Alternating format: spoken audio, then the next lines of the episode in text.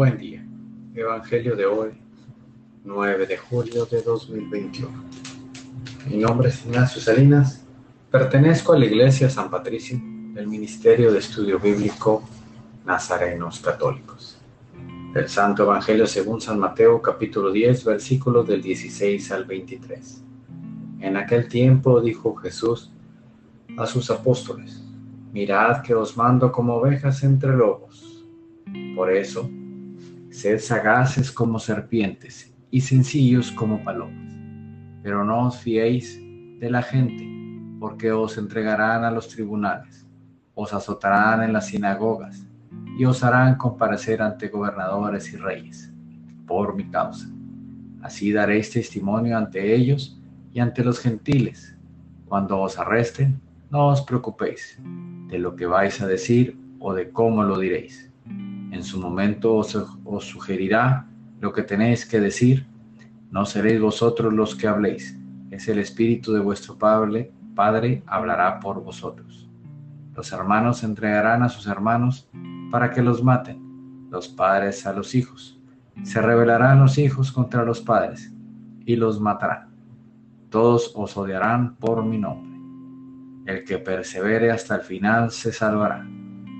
Cuando os persigan en una ciudad, huid a otra, porque os aseguro que no terminaréis con las ciudades de Israel antes de que vuelva el Hijo del Hombre.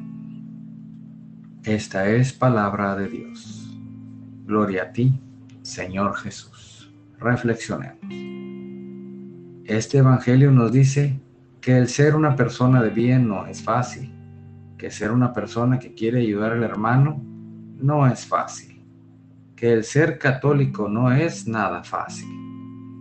Es por eso, queridos hermanos, que debemos siempre estar conectados con nuestros hermanos en Cristo, con nuestra comunidad y sobre todo conectados a Jesús.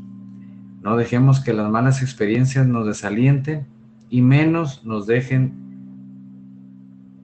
desalentar por esos hermanos que no conocen a Jesús y solo quieren vivir en la perdición. El Señor siempre será nuestra ayuda y nuestro auxilio. Queridos hermanos, Jesús nos invita a tener confianza en Él y dejarnos llevar a donde Él nos manda, a evangelizar. Está estar más preparados y perseverar hasta el fin. Propósito de hoy, cuidémonos de andar solos en lugares donde no conocen a Dios. Estemos siempre alertas para detener cualquier ataque en contra de Dios en nuestra persona. El Espíritu será nuestro defensor y hablará por nosotros. Oremos. Nada te turbe, nada te espante. Todo se pasa.